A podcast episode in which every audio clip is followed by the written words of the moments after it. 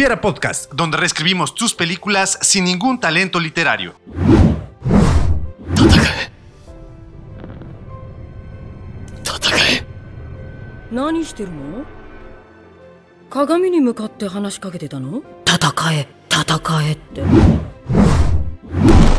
Comenzamos.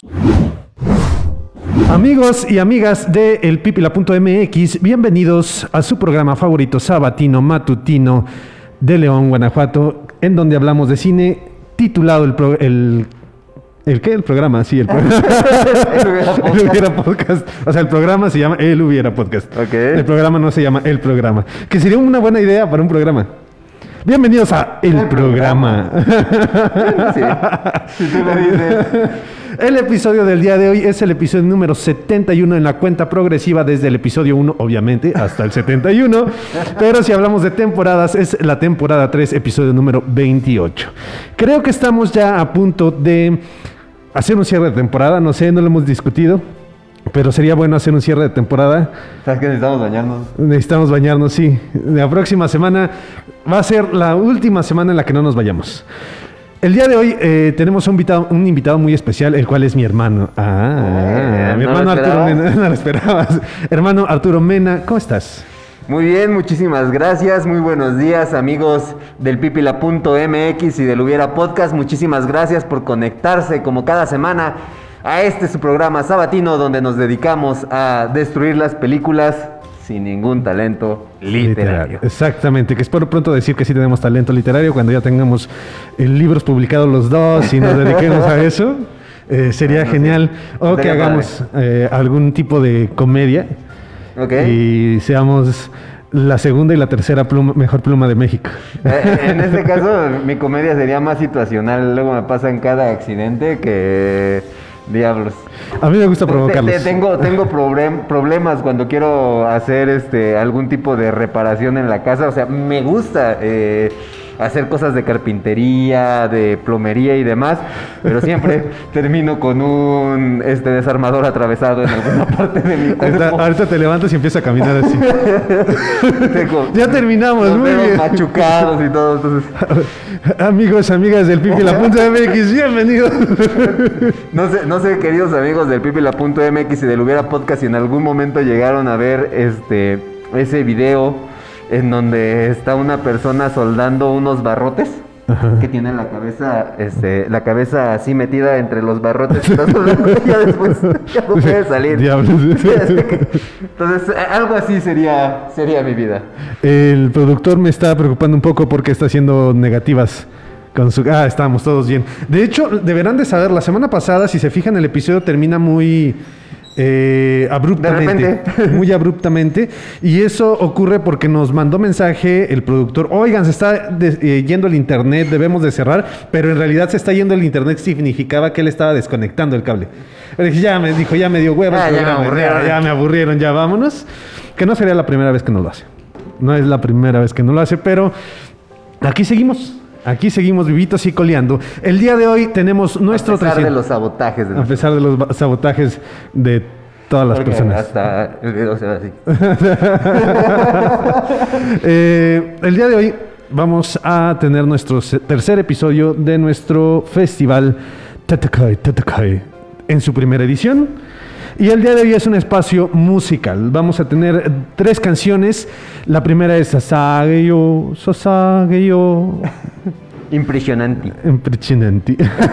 y después vamos a tener la de Los Caballeros de Zodiaco, que me estaba acordando de esa, de esa intro que tuvo eh, la saga de Hades en sus primeros 13 episodios. Namita Yorimu. Ah, es un intro hermoso. Eh, solamente quería mencionarlo, porque recuerdo cuando, cuando nos acercamos por primera vez a la saga de Hades, que íbamos en León, Guanajuato, aquellas personas que no nos ven en León. Hay un. ah, hay una placita. Tianguis Un tianguis muy conocido. ruedas. Un sobre, rueda- sobre ruedas muy conocido que es la. ¿Cómo se llama? La Eh, línea. la línea. Eh, y ahí íbamos constantemente cada semana. Y en esto, en, en una ocasión encontramos. ¿A Maradona? A Maradona. ¿Por qué Maradona? Porque era la línea. Ajá, vi lo que hiciste. estaba, estaba, este, Estaba muy estaba así, interesado en, en- en pintándole dedo a todos Sí, los sí. nigerianos que veía. Eh, y ahí íbamos caminando y en una de las pantallas vimos un episodio de Los Caballeros de Zodiaco que nunca habíamos visto. Y ya eh, lo, lo compramos y recuerdo que lo empezamos a ver como fácil a las 10 de la noche. Y terminamos, pues cuando terminaron los 13 capítulos no pudimos dormir ese día. Pero fue un momento mágico y espectacular el haber visto la saga de Hades. Que eh, ahí es donde nos damos cuenta que realmente la higiene no ha sido nuestro fuerte. Desde que somos niños. Sí. Pero el día de hoy vamos a hablar de una película que fue muy insistida para verla.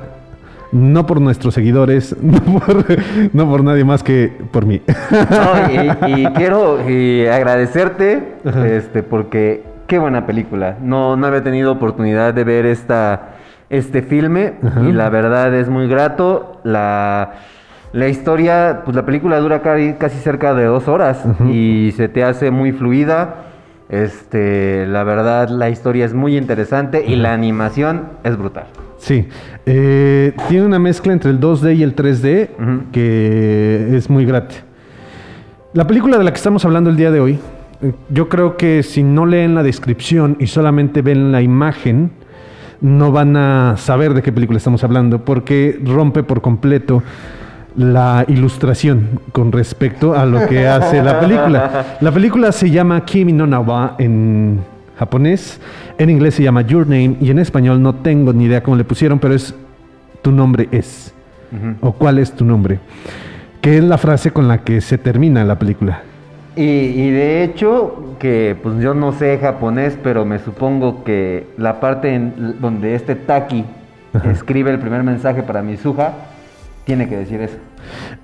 Yo digo, ¿cuál es tu...? Yo, yo pienso que esa frase, eh, no me acuerdo la traducción, ah, dice quién eres. Ajá. Y yo pienso que más bien ahí eh, debe de decir a lo mejor lo del... Lo Kimi no wa. ¿Quién, quién es, este, ¿Cuál es tu nombre? Sí, recuerdo que cuando estaba estudiando japonés, que tampoco fue tanto tiempo y tampoco aprendí tanto, Solo Y- que el no es no. solo que el no es un artículo que... Y el wa también. El wa también, eh, watashi wa, mi nom- eh, watashi wa es, mi nombre es. Ok. Wata- no, watashi wa es como, lo, me, pertenece el nombre, algo así. Y el no significa eh, como es eh, de, de otra persona. No sé, no recuerdo, no voy a estar inventando y al rato... Ahora, ahora que lo dices así como me pertenece el nombre, me acuerdo muchísimo de este libro de El nombre del viento, Ajá. de Patrick Rufus, Ajá. creo que es el, el nombre del autor, en donde tiene el, el personaje principal, que nunca he sabido cómo se pronuncia su nombre, Ajá. porque es con KV, Ote, este hace referencia a esto del nombre de las cosas, el nombre real que poseen las cosas, ¿no? Y que puedes, si, si le dices el nombre original al viento, el viento te puede hace- y hacer caso. Te hace caso. Es eh, la parte interesante de, el- de este libro, que si conoces el nombre real de los objetos, los objetos te deben de obedecer. Y el, los últimos capítulos, no, no recuerdo si es exactamente el último capítulo de este libro, del nombre del viento, en donde sin quererlo... El personaje principal descubre el nombre del viento y entonces logra hacer resolver el problema con el viento. Y la segunda parte que también es muy buena, el... Ay, ¿cómo se llama? El temor de un hombre sabio. Ajá. Y se sigue esperando la tercera La entrega, tercera entrega, que, que es el que de cierre. hecho hizo una, como, ¿cómo se le llama esto? Es Eh, como un spin-off. Un spin-off en donde cuentan la historia de Auri, que, que es la amiga. que es la niña que vive en la pues eh, En como- la parte escondida de la biblioteca, ¿no? Exactamente. En un jardín que está en la universidad. exacto y en este es donde lo corren verdad de la universidad Sí. Ok, sí es, es un libro muy interesante si tienen la oportunidad de verlo ¿Leerlo? es de leerlo sí bueno si lo quieren ver nada más pues está ahí lo encuentran en la.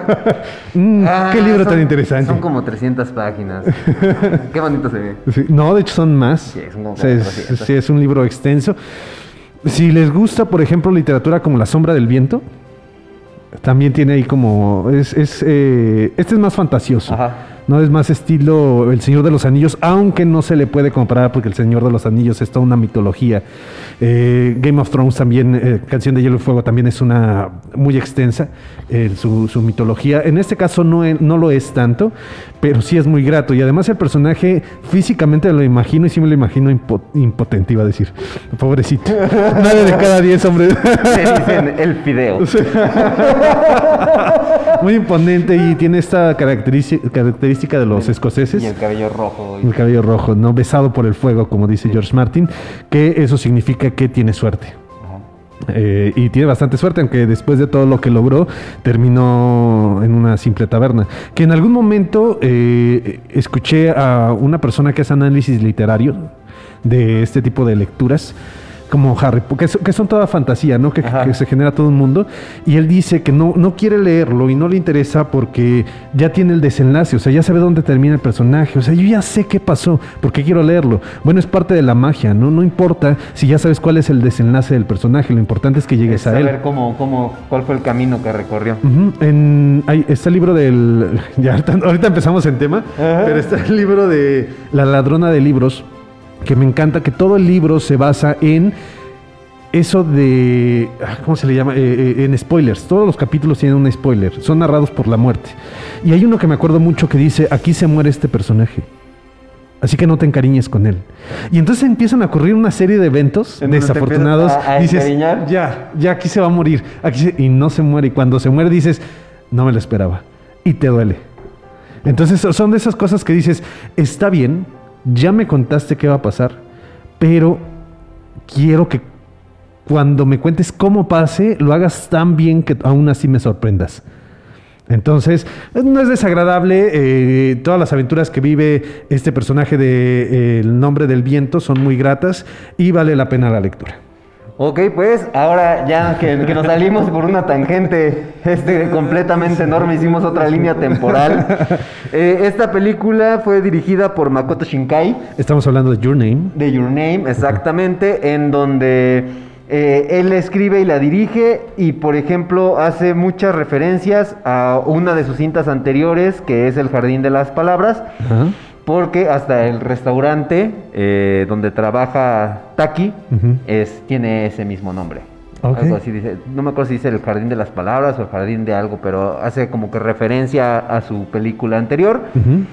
Y este muchos lo comparan con este director de estudios Ghibli que se me olvida de repente su nombre, ahorita lo tenía y se me, y se me olvidó. No lo voy a decir. Ah, maldita sea. Este, Miyazaki lo, Hayao considera- Miyazaki. lo consideran el, el futuro Miyazaki. Ok. Que, dato interesante, eh, la película de del niño y la bestia de la que hablamos la semana pasada, como lo mencionaba, es una de las cintas más taquilleras, Ajá. junto con este pu- nos tocó Owls, también es de las más taquilleras, ¿Cuál? El viaje de Chihiro Ah, es de las más taquilleras. Este, y esta también de Your Name en su momento fue venció al viaje de Chihiro en taquilla, taquilla. reuniendo aproximadamente 380 millones de dólares. Ajá.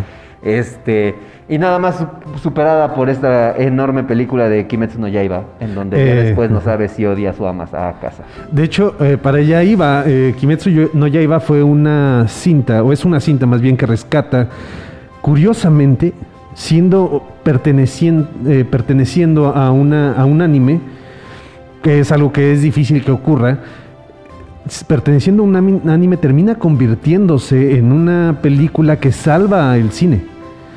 Porque es una cinta que en México por lo menos le ganó a King Kong contra Godzilla. Ajá.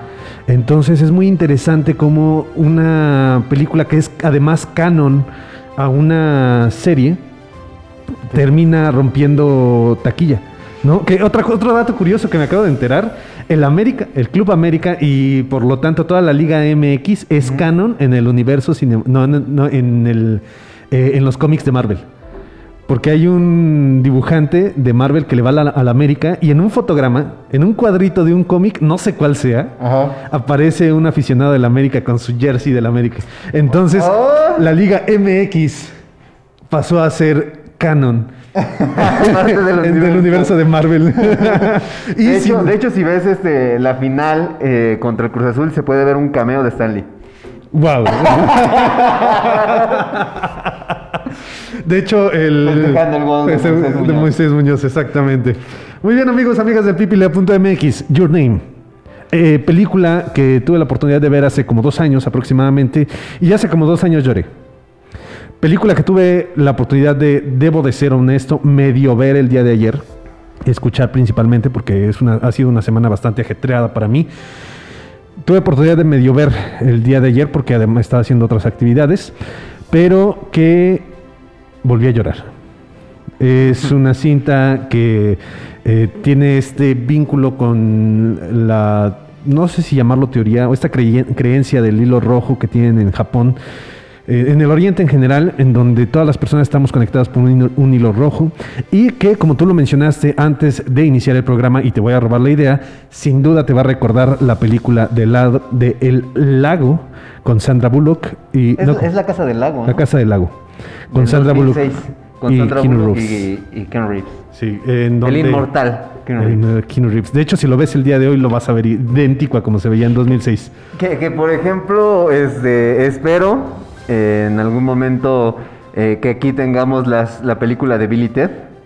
Ok. Viajeros en el tiempo o, o algo así, ya que está en MGM. Ajá. Entonces, este, que justamente ves los inicios de Ken Reeves. De hecho, tenemos que eh, comentarles, teníamos pensado hacer, ya ahorita entramos de lleno, en serio, ahorita entramos de lleno al tema de la película, pero eh, tenemos que ser muy puntuales. Teníamos pensado hacer el especial de cine mexicano como lo hicimos hace un año ya. Pero a raíz de que mi hermano contrató el canal de MGM en Amazon Prime Video, creo que va a valer más la pena porque de verdad no son caros los canales que tiene ahí eh, eh, Prime Video. Y en MGM me sorprendió porque en cuanto me dijiste eso, abrí la aplicación de Prime Video y vi Robocop. Ajá. Las tres, Las- las, las cuatro, cuatro. películas de Robocop. Robocop 1, 2 y 3 y la última que es una brutalidad en cuestiones de mercadotecnia. Es una película que vale la pena analizar mercadológicamente hablando, pero de ahí en más no tiene absolutamente nada. Pero también, este, por ejemplo, encuentras muchas películas. eh, me di cuenta que Metro Goldwyn Mayer se, es como que la encargada de todas las películas de Jean-Claude Van Damme. Sí, Salen muchas de Chuck Norris, de Jean-Claude Van Damme, sale la del último ninja, o sea, tiene películas de violencia. Es, es que de hecho es muy curioso cómo mm, fracasos taquilleros de los últimos años lo han llevado a casi la bancarrota. Bueno, la llevaron a la bancarrota y ahí tuvieron que hacer algunas fusiones y tuvo que ser adquirida por otras empresas o rescatada por otras empresas. Pero esta empresa, o sea, al final de cuentas, si nosotros pensábamos en cine y en cortinillas de casas productoras, era inevitable no pensar en un león rugiendo a la pantalla. Que creo que eh, eran en todo el transcurso de su vida, fueron cuatro leones diferentes. Tres o cuatro leones diferentes los que estuvieron en el intro. Ah, Ok. Uno, luego se escuchaba uno como que más ronco. Ya, ya me imagino hasta uno tuvo que tener este doblaje. Porque Sí. ya- Sí, ya, sí, ya. Así, no, ese, no, señor, lo que pasa es que el león está fónico el día de hoy. Sí. Está crudo. Entonces necesitamos doblaje y ya este, metieron a otro león ahí a hacer el doblaje. Como se dice que le pasó a José José en los ochentas, al final de su carrera. De- cuando era realmente famoso y tenía conciertos, se decía que había una persona, que él no hacía playback con discos, que su playback era una persona, persona? que tenía un registro de voz idéntico al de él y por eso él podía hacer el- la voz en off de Oh. José José. Pero bueno, amigos, amigas del pipila.mx, llegamos al minuto 20. Sin hablar de la película. Bueno, sí hablamos un poco de, la película sí, de sí. Your Name. De- pero no hicimos absolutamente nada más que... Bueno, un saludo a David que nos está viendo desde el trabajo. Como siempre, nuestro fan. No, sé, me, imagino que en algún momento a él le va a pasar eso que aparece en los memes. Estás despedido, David pausando el Hubiera Podcast. ¿Qué? Eh, pero sí, ya estamos en el minuto 20, eh, dispuestos a ir a nuestro primer descanso. Yo creo que tiene que ver con el hecho de que, bueno, en lo personal, eh, estuve amarrado casi casi toda la semana con mi trabajo, entonces ahorita me siento libre. Me siento liberado y siento como que libre soy exactamente. Me sentía como un león enjaulado cuando lo dejan salir y en estos momentos puede ir a cazar su cebra. Eh, me siento así. Bueno, que realmente las leonas son las que van a cazar las cebras. Entonces yo estoy dispuesto a comer mi cebra en estos momentos. Amigos, amigas del pipila.mx, es momento de irnos a nuestro primer corte de bloques de películas de cine mexicano, que la idea de poner ese bloque de cine mexicano era hablar la próxima semana, bueno, en septiembre, 15 días. de películas mexicanas, pero vamos a terminar hablando de Metro Goldwyn Mayer. Pero vámonos a un pequeño espacio comercial. Ajá. ¿Algo quieres decir? No, nada. Ahorita, Ahorita regresamos. Ahorita regresamos.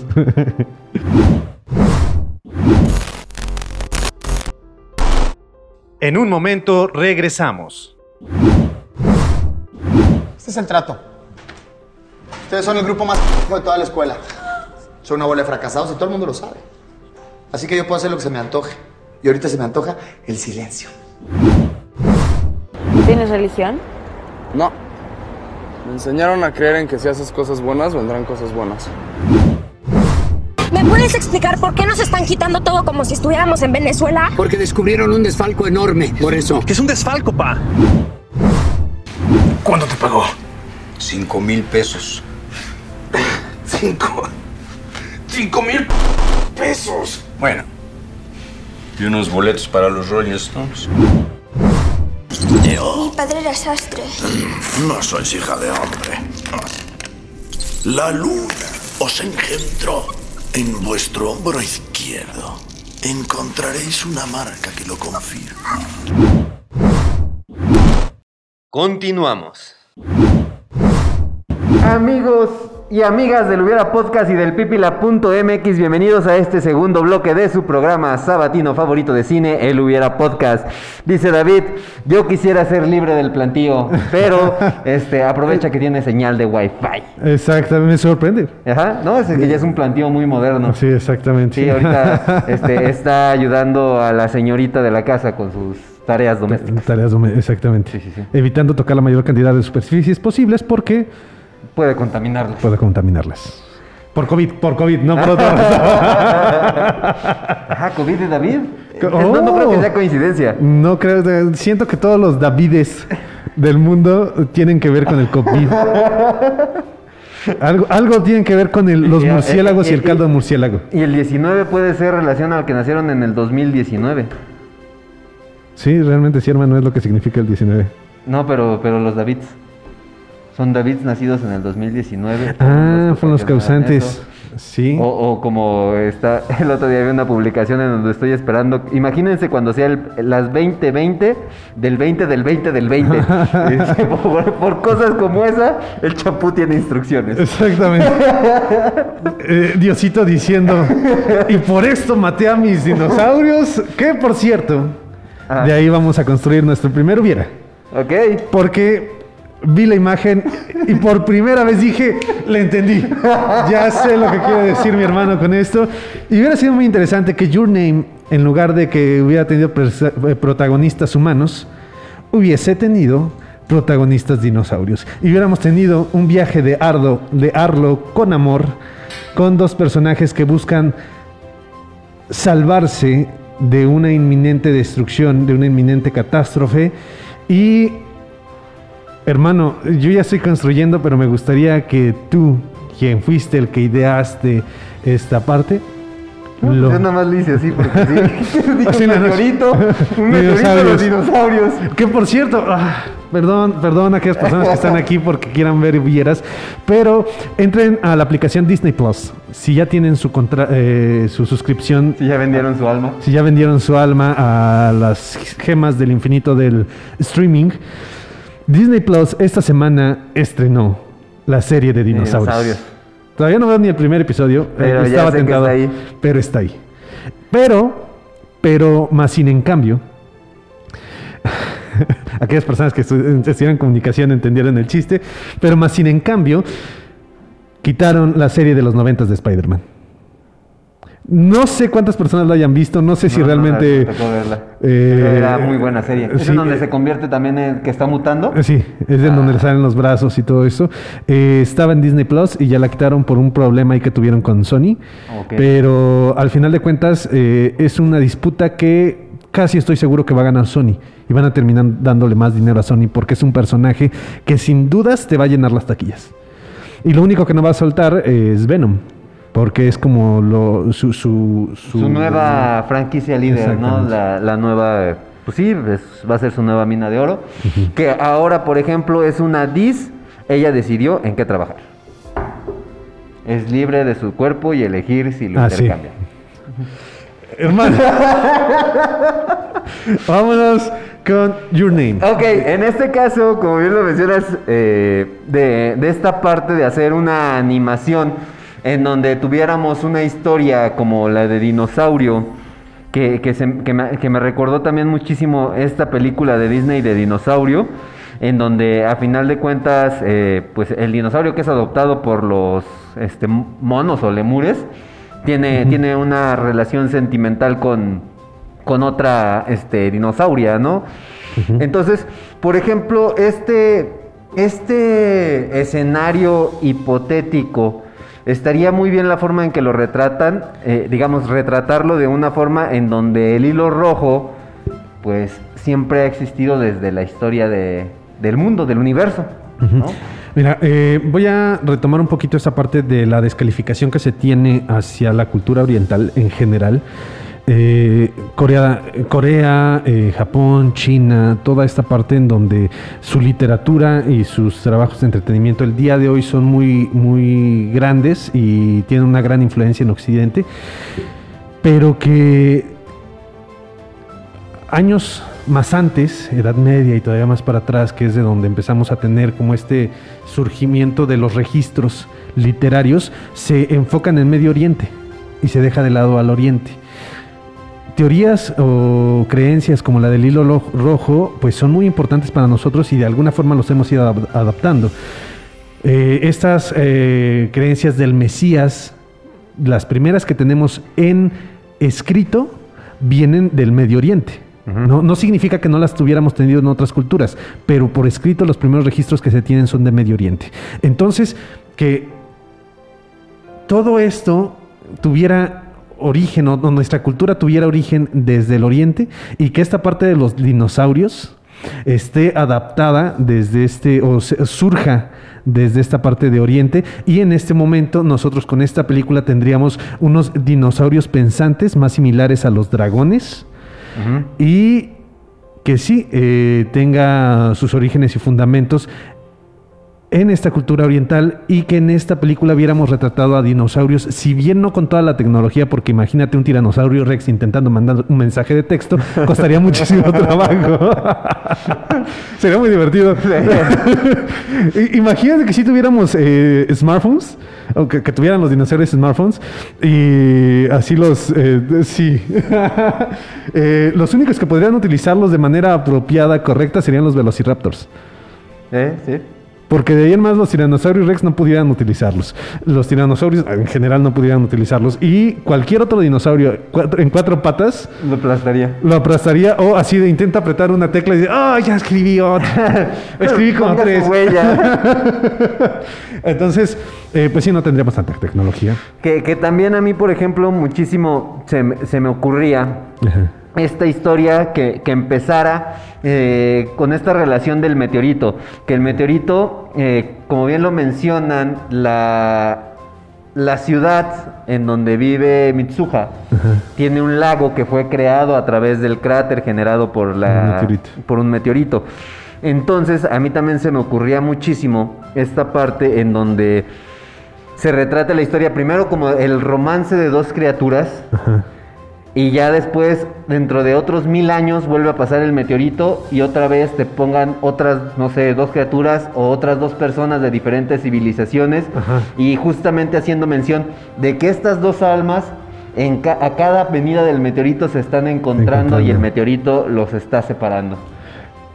Hasta que llegamos al punto en donde realmente logran estar juntos. Ahorita yo estoy pensando en esta historia que cuenta la abuela, que la abuela tenía esos sueños, que su Ajá. mamá tenía esos sueños. Entonces que sí, no sea la abuela, no sea la mamá, sino sean eh, como esta historia del amor en tiempos de cólera, en donde pues constantemente se están encontrando los personajes, pero que aquí sea la misma situación, ah, dinosaurios con conciencia, porque el día de hoy no podemos asegurar que los dinosaurios no tenían conciencia ni que tenían el cabello largo. No podemos negarlo, ni, ni que producían sonidos más chistosos de los que nos imaginamos. Entonces, no podemos negar eso. Y que tengamos a dinosaurios pensantes, conscientes, como en la serie de dinosaurios, y que empiecen como a, a generar estos vínculos amorosos y por alguna razón, motivo, circunstancias no pueden estar. A mí se me haría muy interesante porque al final de cuentas tendríamos una historia muy similar, eh, to- totalmente fantasiosa. O sea, eso sí sería totalmente fantasiosa, pero estaría muy, muy padre como retratar incluso los problemas que tuvieran los dinosaurios, ¿no? Eh, no sé, no puedo pintar mi casa porque soy un tiranosaurio. No sé, me imagino a los tiranosaurios inútiles sin, sin poder utilizar sus manos. Eh, pero sí que tengamos a dos dinosaurios que sería muy chido que fueran cuello, eh, de cuello largo, Ajá. que intentan estar juntos, pero por alguna razón, que, que- que igual intercambian conciencias después de, de despertar y que también pudiéramos ver ciertos rituales que tienen los dinosaurios. Después eh, que sean, no sé, no me gustaría que fueran cavernícolas, sino que nos fuéramos a una edad media. Ujú. No, O a una, primero griegos, después Edad Media, después eh, Renacimiento. Y, y- y que fuéramos, empezáramos a, a interactuar con, con estas distintas épocas Ajá. y que en cada uno viéramos a- cómo lo vive cada una de las relaciones. Obviamente ya no pudiéramos hacer una serie, o una película más bien de dos horas, tendríamos que hacer una serie eh, episódica en donde pudiéramos generar un Ver- poquito ver más la relación. cómo- sí, eh, que en cada episodio sea una reencarnación de esta pareja. Y esto te- nos daría la, la oportunidad de decir, murieron los dinosaurios. Murieron las demás versiones. Y entonces el capítulo final es, nos quedan estos últimos. O, o ponle que ya, ya pudiera ser ahí, como en el caso de Kimetsu no Yaiba, una película que cierre toda la serie, en donde tengamos la relación de estos personajes. Aquí, por ejemplo, a mí no se me ocurre esta parte de que cambien conciencias, sino que tal cual como él dice, cuando despiertan ambos, dice, es que algo me falta. O sea, que, que llegue un punto en donde, este, no sé, al cumplir 15 años, este, empiezan a sentir ese vacío, o 17 años empiezan a sentir ese vacío de que algo les falta. ¿Por qué? Porque ya están destinados a que tiene que ser el momento para que conozcan a esta persona y tienen que, mover todo para, para en algún momento llegar a conocerla y estar juntos. Va- Vamos a ponerle un poquito de, de cuestiones eh, diferentes. Imagínate que también de repente. eh, esto ya está un poquito creepy, pero que haya diferencias entre las edades o diferencias muy grandes entre las edades, que, y que intentan, el hilo rojo intenta conectarlos, pero no solo el meteorito es el que los detiene, sino distintas situaciones, la guerra. Ah, ya, ya, ya, ya, ya, ya te, ya te entiendo. que Puede- no pueden ser, pueden ser exactamente- muere el otro. No, o, o a lo mejor cuando se encuentran justamente sucede lo del meteorito y todo se acaba. Pero por ejemplo, en relaciones que son muy complicadas, tal vez, este, como dices, un señor ya grande con una joven, Ajá. este, en algún punto de la historia es un soldado de un bando con, no sé, se me ocurre. Una enfermera del otro. Exactamente. Y, y hasta que llegue un punto en donde sean personas de- del mismo sexo en una, en una edad o en una sociedad en donde sean condenados. Sí, eso es- eh, era a donde iba. O sea, no, des- no, no dejar de lado todo, todas las, eh, eh, el tipo de relaciones que se puedan generar, ¿no? Eh, mismo género, eh, eh, ejércitos distintos. Imagínate eh, que ocurra en esta, en la Primera Guerra Mundial, donde tuvieron este descanso ambos ejércitos, eh, el alemán y el ruso, que estaban en el campo de batalla, pero llega diciembre. Ajá. Llega Navidad y deciden unirse, ¿no? Y empiezan a jugar fútbol. Y en esto es donde se conocen estos dos personajes. Y entonces tenemos así escenarios en donde, por distintas razones, motivos o circunstancias, de, totalmente dependiendo de la sociedad, cosas ajenas a ellos, no pueden estar juntos. Entonces, ya te- eliminamos la parte del meteorito, por ejemplo, en esta parte de la Primera Guerra Mundial, Ajá. la eliminamos por completo, pero aún así siguen habiendo y ocurriendo eventos que los separan. No, pe- pero puede ser, a lo mejor no es un meteorito que acaba con la existencia, sino que es una lluvia de estrellas o un, meteo- un cometa. Ah, sí, que un pasa, cometa. Nada más. A- algo que- Algo que pasa. Eh, entonces, al momento que pasa esta, este, este, eh, Suceso. este suceso es que pasa el cometa por la órbita de la Tierra, es cuando mueren. Ajá. Y ya no o muere uno de los juntos, dos. Muere uno de los dos y ya les niega la felicidad de estar juntos. Entonces, este, ya en, en esta última historia puede ser que es en donde sean más similares en edades, este, que sea a lo mejor el chico y la chica. eh, y por ejemplo, ya a la mera hora que se encuentren y empiecen a, a recordar como vidas pasadas o cosas que sucedieron y digan, no, es que necesitamos estar juntos y traten de luchar contra el destino Ajá. para poder estar juntos. Y ya tenemos este desenlace que ocurre en la película. De hecho, estaría chido que al final, eh, qué buen adjetivo utilicé, que al final tuviéramos la misma historia. ¿Ok? Que la historia última de esta época en donde real, ya por fin coinciden, que sea el- la misma historia.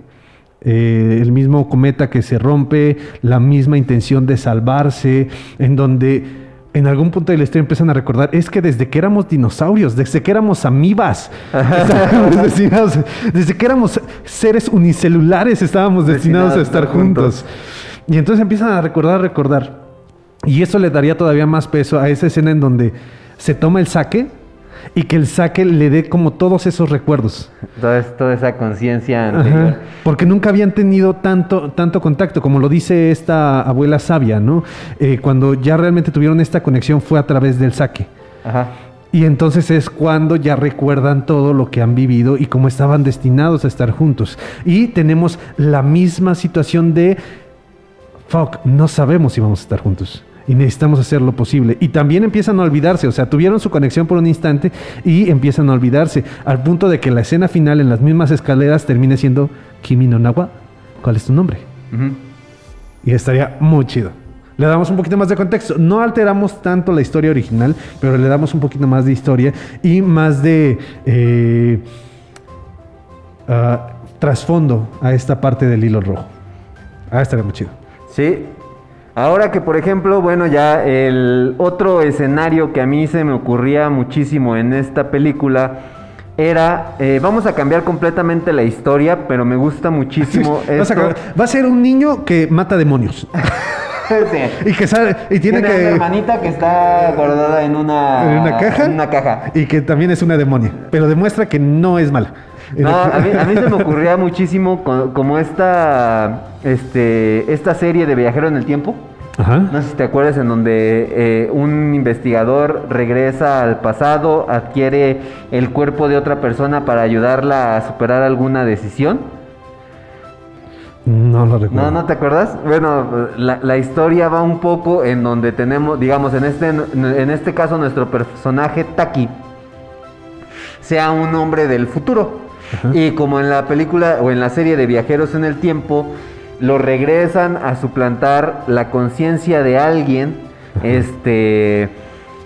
Pero eh, en, este, en este punto es encaminado, eh, a lo mejor que sea como un policía, regresa a... La única forma para cambiar la historia y evitar a lo mejor un suceso catastrófico en la humanidad es de que lo regresen, adquiera la conciencia de alguien y a través de eso detenga algún suceso histórico lo, para, para ir salvando la historia de la humanidad.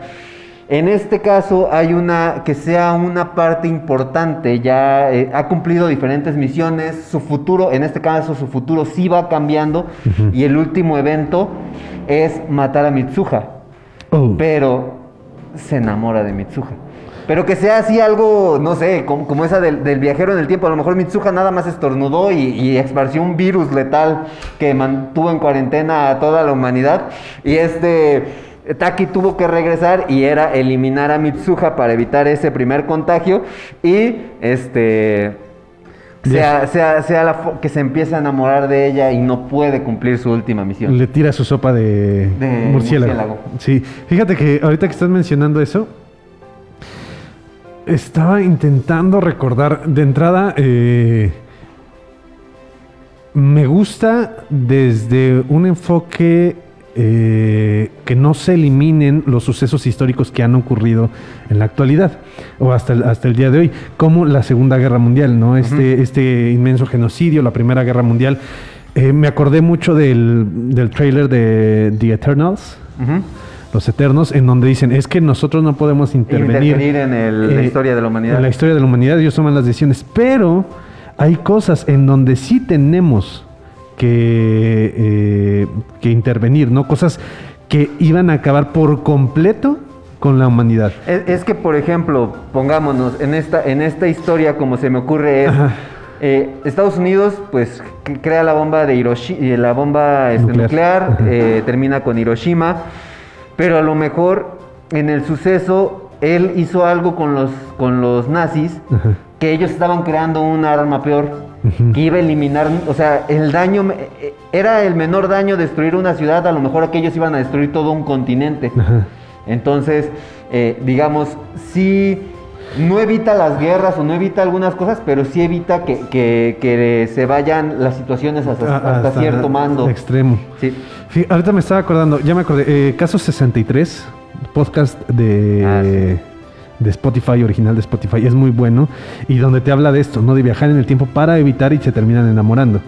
Y me acordé de, no me acuerdo qué enfermedad estaban esparciendo los japoneses en, en el mundo, que mandaban aviones o bombas, pero no explotaban las bombas. Lo que ocurría es que esparcían eh, ratas. Con esta enfermedad, es una, no sé, creo que sí es una evolución del ébola. Y que incluso al día de hoy todavía no terminan de eliminar a todas las ratas que tienen ese, esa evolución del ébola. Entonces me imagino que eh, estos viajeros en el tiempo dijeron, ok, si nosotros permitimos que Japón haga los, los experimentos que seguía haciendo, va a acabar con la humanidad. Entonces vamos a matar, mandar a este viajero en el tiempo. Pero ya nos estamos pasando, son minutos 43. Ahorita seguimos co- con, este hubiera que eh, tendría cuestiones muy interesantes si le, si le dejamos todo el contexto histórico actual y e- e incluso pudiera concluir con esta parte del COVID Ajá. que sea este evento del COVID, el cual, eh, que en algún momento lo dijimos de broma, pero que sí sea esta parte del COVID que no logró detener porque se enamoró. Amigos, amigas del pipila.mx y del Hubiera Podcast, estamos en su festival favorito. Primera edición, y quiero decir que es su fe- festival favorito Totokai, de eh, películas animadas de Oriente que nos está provocando que estamos a punto de desmayarnos por el olor que estamos despidiendo gracias a que no nos vayamos desde hace tres semanas, pero todo eso lo hacemos por compromiso para ustedes y traerles de la manera más vívida posible Toda esa experiencia. toda esa experiencia del festival Tatakai, Tatakai. En un momento regresamos, vamos a ver un pequeño bloque de películas que son películas que les recomiendo y si logran adivinar cuáles son, todas y cada una de ellas que aparecen, pues qué bueno. en un momento regresamos. Regresamos.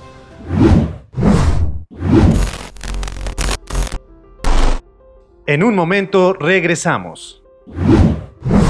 Hey there, pretty lady. How's it going, girl? Hey, Rosemary Telesco. But mostly I hate the way I don't hate you. Not even close. Not even a little bit. Not even at all. Gli amici della vedetta ammirata da tutti noi, questa gemma propria della nostra cultura saranno naturalmente accolti sotto la mia protezione per la durata del loro soggiorno. Grazie. I told him it was the only way to get my wife to marry me. You don't even know me. I'll have the rest of my life to find out. Is this Clarice? Well, hello, Clarice. I'm afraid I have bad news for you. Continuamos. Este. Susage y yo, Sasage y yo. ya estamos de regreso. Agarrado de sorpresa porque estamos con otro tema y de repente veo la mano de Alex. Amigos, amigas del pipila.mx, ya estamos de regreso en el tercer bloque. Bueno, estamos de regreso en el programa de El Hubiera Podcast número 71, pero es el tercer bloque de este programa 71. Estamos listos para casi dar por concluida la película de Your Name. Estamos con este hubiera de este viajero en el tiempo es eh, muy interesante, muy grato. Sin embargo, no quiero que nos vayamos, entonces, y no quiero que se me vaya la idea.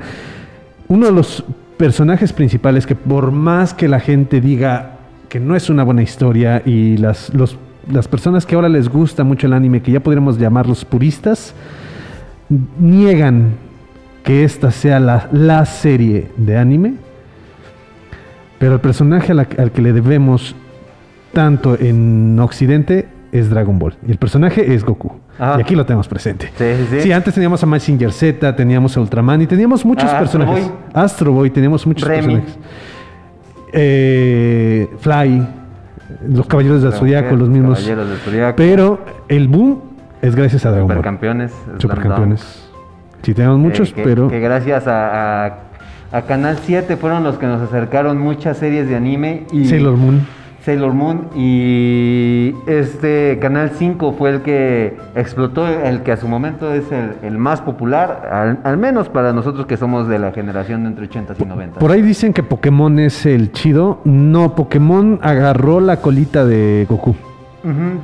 Pero sí tiene también muchísimos, muchísimos fans. Y Sí, este- el día de hoy tiene muchos fans. Este, ese auge que tuvieron a través del Pokémon Go también cuando Ajá. salió, que fue también una, una locura. Pero, eh, pero a la persona a la que se le debe, se le debe el, El que- acercamiento, a esta cultura. es Akira Toriyama y el personaje es Goku, Son Goku o Kakaroto. Kakaroto. Muy bien, regresamos. Viaja en el tiempo. Viajero en el tiempo. Se enamora de una japonesa, de, de una chica que eh, vive en China. Mitsuha, que en China no se llamaría Mitsuha, tendría otro nombre. No sé cuál sería porque desconozco el nombre. Iba a hacer un comentario muy xenofóbico, mejor no. Tsungan Yong, no, sé. Es que, ¿sabes cómo le ponen los nombres? ¿Le avientan la lata? La lata de. Sí, entonces eh, tenemos a un personaje chino que eh, nuestro viajero en el tiempo la conoce, va a ser nuestro paciente cero y decide que al ser el paciente cero tal vez... No, imagínate, imagínate, ¿no? En, el, en los registros que tienen este, eh, esta empresa de los viajes en el tiempo, tiene el registro de que incluso la única o de los únicos sobre- supervivientes de este evento es el paciente cero. ¿Sale? Es de los únicos supervivientes. Pero mm, ah, al viajar él en el tiempo, enamorarse de ella, dice, ok, puedo aprovecharla para desarrollar la vacuna. La vacuna. Y al desarrollar la vacuna muere. Y entonces sí logra salvar a la humanidad y tenemos a la AstraZeneca y la, todas estas vacunas que tenemos el día de hoy, pero pierde a su amor. No, o, o por ejemplo, imagínate este punto de que sea el viajero en el tiempo. Conocen a la paciente cero, es un niño X. Se me ocurre, es, es un pequeño el que, el que se le incuba el virus.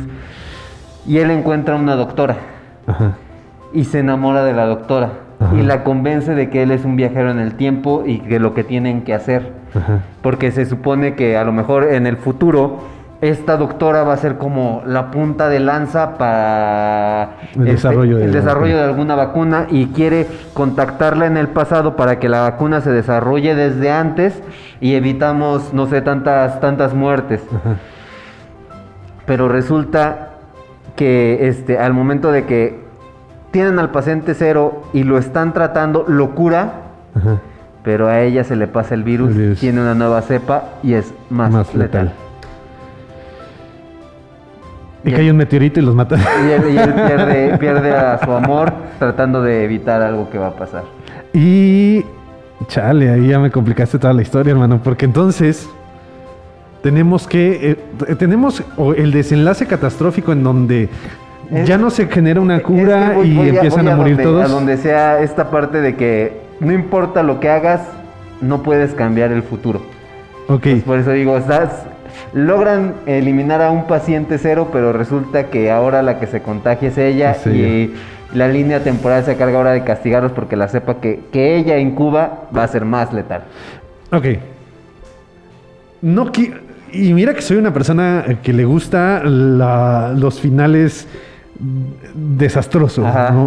Aquí estamos teniendo una, una humanidad totalmente eh, acabada a raíz de eso, porque tenemos un coronavirus mucho más letal de lo que pudimos haber tenido, ¿no? Entonces, tenemos esta cepa y tenemos a... Ah, imagínate que, que nuestro viajero en el tiempo es inmune. Es el único inmune. Pero, no sé, es que quiero maquinarlo, quiero maquinarlo, quiero maquinarlo. Están, él viaja en el tiempo. Al ser el viajero en el tiempo, al, romp- a- a- al él fracturar la línea temporal, al él salirse, eh, no le afectan, como hemos visto, los cambios que ocurren en el futuro. Sale como en esta historia de... eh, no, es que ahí sí le afectan. En el... ¿Como Trunks? Eh, No, como este. No, ¿cómo se llama esta persona? Eh, el de el efecto mariposa. Que él sí él termina afectado. Ah, Pero no, al, al él salir de la fractura, o sea, al él salir de su línea de la línea temporal, él le dejan de afectar los eventos que ocurren aquí. Llega aquí. Entonces, al estar aquí, se modifica la historia y todos los demás sí se ven afectados. Y él es el único no afectado. El único que Entonces, recuerda todo. El único que recuerda todo y el único que no le afectan las cosas. Entonces, al llegar acá, desaparece la vacuna porque no lograron crearla. Y él es el único que, como está vacunado, no le afecta. O sea, la vacuna sigue siendo efectiva a pesar de esta nueva cepa. Pero los que llegaron acá ya no tuvieron esa cepa y entonces están muriendo todos. Porque la médica, la, la doctora, que se encarga de desarrollar la vacuna, se muere y entonces no tienen a nadie que genere la vacuna. Entonces, de ahí es el encargado de él producir, encontrar el grupo de médicos que puedan desarrollar una vacuna, pero eh, la catástrofe en el mundo es todavía más desagradable. Entonces tenemos un mundo posapocalíptico, un mundo apocalíptico todavía mucho más agraviado. Y cuando logra llegar a, imagínate que tengamos la línea del tiempo en donde él se enamora, termina desarrollando la nueva cepa de- del coronavirus, termina un mundo tan, des- eh, tan destruido. Llega a una línea temporal en donde quedan dos, tres viajeros de, de esta organización de viajeros Ajá. del tiempo y le dicen, "Vu- tienes que volver a viajar. Eres el único capaz de volver a viajar. Y viaja en el tiempo, vuelve a encontrar a la doctora, al punto clave, y dejarla hacer lo que se tiene que hacer. Y, y- y no, no conocerla, no enamorarse de ella, dejarla ir para que sobreviva y que sea ese mensaje de amor de no podemos estar juntos, pero con ese mismo mensaje del efecto mariposa de la única forma en la que yo puedo asegurarme que tú sigas Que tú viva sigas bien. es eh, Apartándome de tu lado. de tu lado. Sí, no sé, me imagino algo así. Estaría O, como... o- o una parte en donde él, él regresa y a lo mejor la, la doctora, no sé, en esta otra línea que se generó, ya es este es una doctora que, que trabaja en un psiquiátrico. Y entonces él, tiene, él llega aquí al psiquiátrico y le empieza a decir y ella no le cree todas sus historias. Y él dice es que yo tengo la cura, analiza mi sangre y él dice no es que estás loco, no tengo que analizar todo lo tuyo está en tu mente Ajá. y ya se vaya desarrollando también toda esta historia en donde él, él está luchando en esta segunda vuelta que hizo para salvar al mundo de para tratar este de rescatarlo, tratar de convencer a, la, a Mitsuha, doctora, de que, de que él es No, la clave de la salvación. Imagínate que a raíz de todos los desastres que se provocaron a, raíz de esta nueva cepa, pues ocurre una serie de desastres a- a los- en, en la organización de viajes en el tiempo. Entonces ya no son tan eh, accurate, tan efectivos, tan acertados, eh, y no lo dejan en el punto en donde lo tienen que dejar, sino lo dejan un poquito atrás y es donde se provoca que haya también modificaciones por este efecto mariposa, en donde eh, la doctora termina siendo eh, psiquiatra y termina y él se empieza a dar cuenta, ¿no? Que empiezan a haber cambios y dices que no hay forma en la que la encuentre. Se da cuenta que es psiquiatra, no hay forma de que se acerque a ella, entonces se hace pasar por un enfermo mental y es como llega, logra estar en contacto con ella. Pero al ser un enfermo o, o tener un supuesto diagnóstico de enfermo mental, no le hacen caso. Hasta que empiece a probarle cosas, ¿no? Que, que sabe de ella. Desafortunadamente, bueno, eh, empieza, eh, hay cosas que a lo mejor cambiaron en su línea temporal. Entonces, es que yo sé que tú fuiste aquí, hiciste esto, hiciste esto. Sí, sí fue ahí. Pero de lo que estás diciendo, el 50% es verdad. Ajá. Y pudiste haber investigado de mí antes de llegar aquí. Hasta que ocurre algo, ocurra algo como en caso 63, en donde ya diga, está bien, no hay de otra, te creo. Pero que a, a raíz de, de todo lo que está ocurriendo, resulte que, se- no sé, tienen que, en- eh, con este niño, que era el paciente cero, decir, es que tenemos que hacer eh, que te alejes de él para que eh, tengas la cura, pero tenemos que dejar que el niño desarrolle la la- la- el, El virus, virus para... para, para, este, para poder, para que tú puedas trabajar en la vacuna. Es más, utiliza mi sangre para desarrollar la vacuna. Eh, se encariñan del niño o de alguna forma eh, el niño tiene una familia que no lo deja o que empezamos a tener complicaciones con el niño y empezamos a nuevamente a tener conflictos con todo esto. Hermano, perdón, tengo que decir algo. Me está inquietando tu cubrebocas que gracias a mi talk el brazo de Mickey Mouse termina en un punto y, tu, y, y el resorte empieza en otro. Que, que- que a mí también, por ejemplo, para ponerle un poquito más de, de suspenso o, o aventura a esta cinta, se me ocurre que, que este Taki secuestre al niño ok. y secuestre también a la doctora.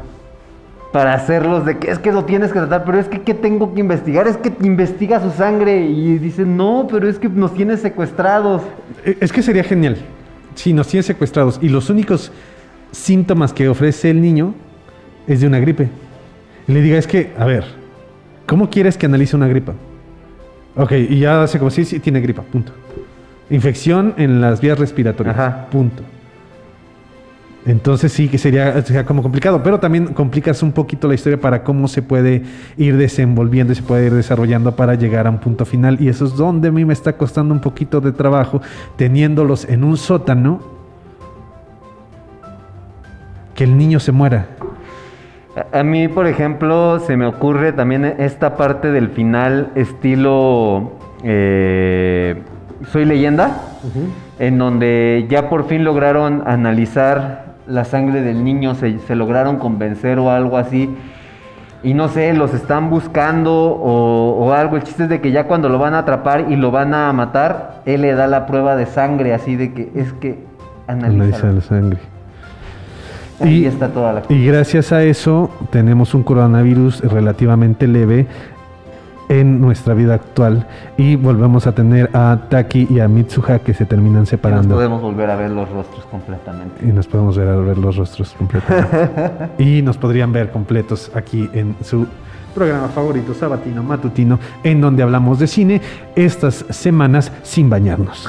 No, ya se acaba, ya se va a acabar el programa. Ya se va a acabar el programa. Hermano, ¿algún último hubiera que dejes ahí en el tintero? Pues era una otra historia en donde también se me, se me ocurría esta parte en donde estaban cambiando de cuerpos, en donde pudiéramos tener a un duendecillo que Ajá. sea el que a voluntad se mete a los cuerpos de diferentes personas para crear situaciones, este no sé, ya sea divertirse, situaciones cómicas, que sea como una especie de espíritu japonés el que se encarga de, de meterse a estos cuerpos y, y- y hacer travesuras. Pero en uno de esas, eh, en donde se pone en el cuerpo de del vecino de Mitsuha, que es Taki, Ajá. Empieza a darse cuenta de estos sentimientos que tiene Taki cuando ve a Mitsuha, que cuando la ve triste, que a lo mejor se mete en el cuerpo de Taki para quererle hacer una travesura a Mitsuha, pero no pueda, o sea, porque le quiere hacer alguna travesura y el cuerpo se lo impide y dice, ¿por, ¿por qué? ¿Pero por qué no me dejas? Ajá. Y ya empieza a descubrir estos sentimientos ocultos en el vecino de Mitsuha. Que estaría padre, e incluso este personaje que sería eh, uno que no siente, que no está acostumbrado a sentir las emociones humanas, solo se divierte con las reacciones que pueden tener las personas ante ciertas situaciones o ante ciertos estímulos. Y entonces por eso disfruta haciéndolo sufrir, no haciéndoles travesuras. Y en esta nueva relación entre Taki y Mitsuha, que empieza a decir, a ver, espérate, ¿qué es esto que está sintiendo el cuerpo de esta persona que me está evitando hacer las cosas? Y se dé cuenta de los sentimientos que tienen los humanos. Y es donde él empieza a disfrutar eh, o a vivir lo que son las emociones humanas. Algo estilo como lo que vivió eh, número, 20, no, número 32 en Souls. Ah, ya. Eh, cuando ya por fin logra experimentar los sentimientos es cuando se da cuenta de lo que es ser humano, lo que es ser una persona y lo que es vivir.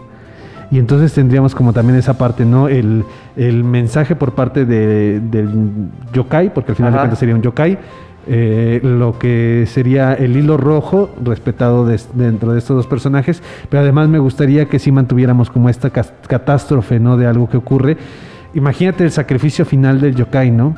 En donde entienda lo que es el amor y lo- le- el destino que tenían estas personas de estar juntos y si él se sacrifique para evitar la catástrofe. la catástrofe. Estaría muy chido.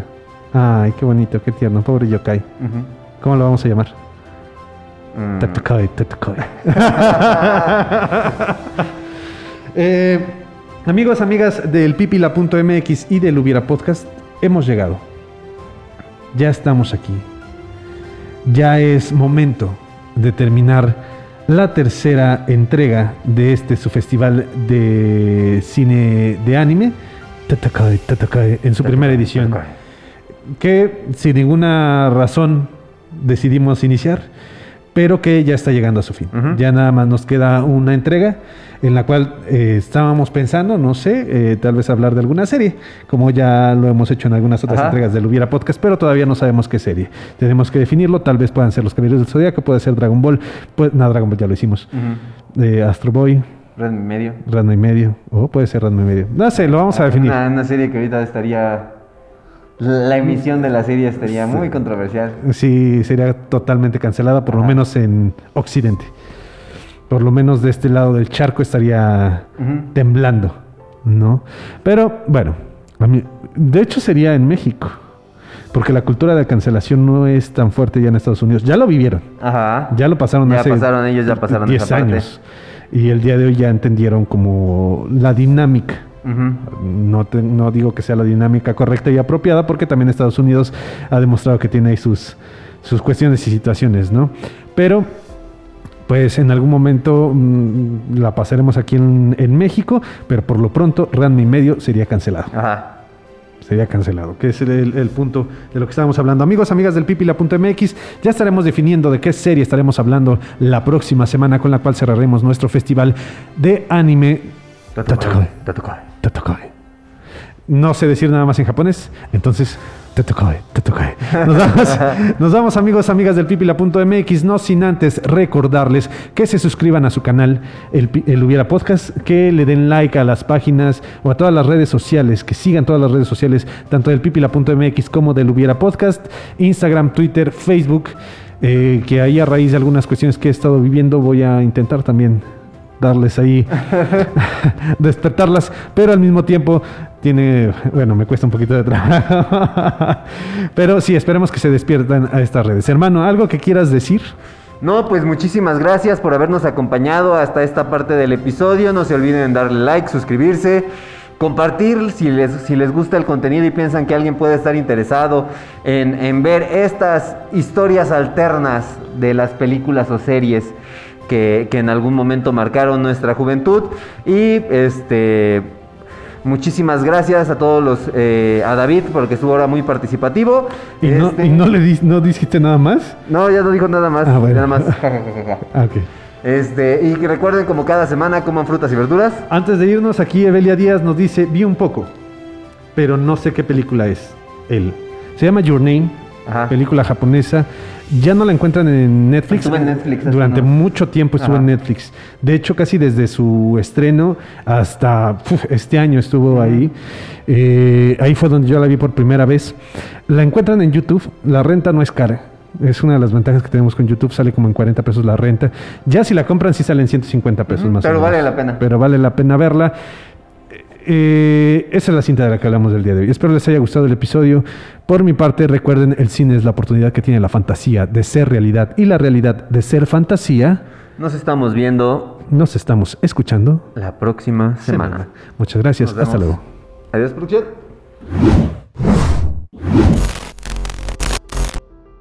Gracias por escucharnos. Y recuerda, siempre que veas una película, pregúntate, ¿qué hubiera pasado si?